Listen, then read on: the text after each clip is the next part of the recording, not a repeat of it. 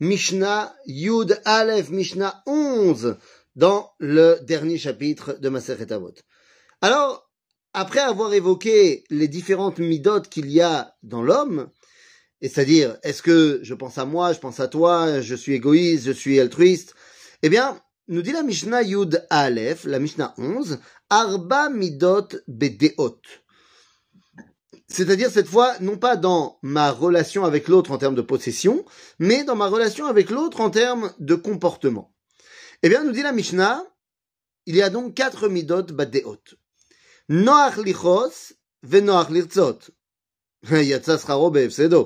Celui qui s'énerve facilement, mais qui se calme également facilement. Ben, c'est bien gentil, mais celui-là, il y a tsasraro befsedo. C'est-à-dire que son mérite est ballotté par son, euh, euh, par son, sa perte. C'est-à-dire que oui, c'est bien que euh, tu te calmes facilement, mais en même temps, les gens, ils en ont marre d'être avec toi. Tu t'énerves tout le temps.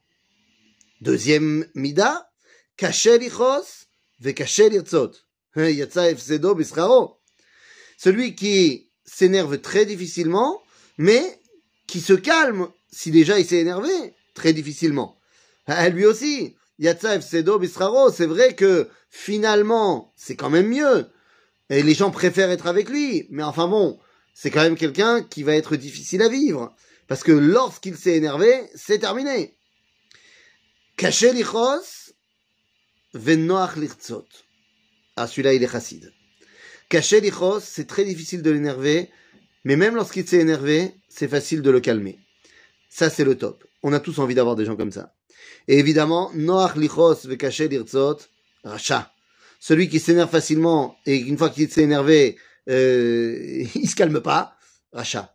Mais qu'est-ce qu'on est en train de dire là? On est en train de dire que dans ma relation à l'autre, le plus important, c'est d'abord de ne pas s'énerver. Pourquoi est-ce que tu voudrais t'énerver? Tu as l'impression qu'on t'a manqué de respect? C'est ça l'histoire? C'est une histoire de kavod? Eh bien, nous explique le Ramchal dans Messilat Yesharim qu'en fait, t'as pas de raison de, de, t'énerver. Quoi Tu as l'impression qu'on t'a manqué de respect? Mais enfin, le seul à qui on doit rendre du respect, c'est Ribono Shel Olam. Vous savez que chez le Ramchal, il y avait une takana dans sa yeshiva, une, une loi qu'il avait mis en place dans sa yeshiva, c'est que si quelqu'un s'énerve, tous les autres l'entourent et lui disent donne de l'honneur au Dieu d'Israël. Parce que c'est le seul à qui tu mérites de donner de l'honneur.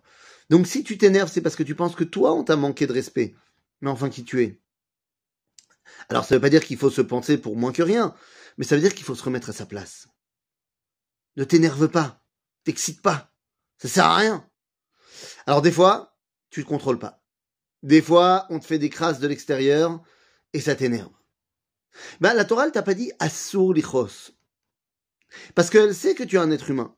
Mais on te demande d'être caché, lichos.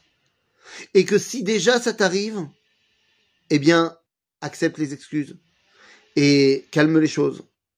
Encore une fois, la Torah, elle ne pense pas que tu es un malach. On t'a pas dit interdiction de s'énerver et interdiction, euh, enfin, et, obligation de pardonner tout de suite. On t'a dit, boti est caché, venoach. Que ce soit difficile pour toi, entraîne-toi à ne pas t'énerver et entraîne-toi à pardonner. Entraîne-toi à te calmer. En fait, c'est une question de tous les jours.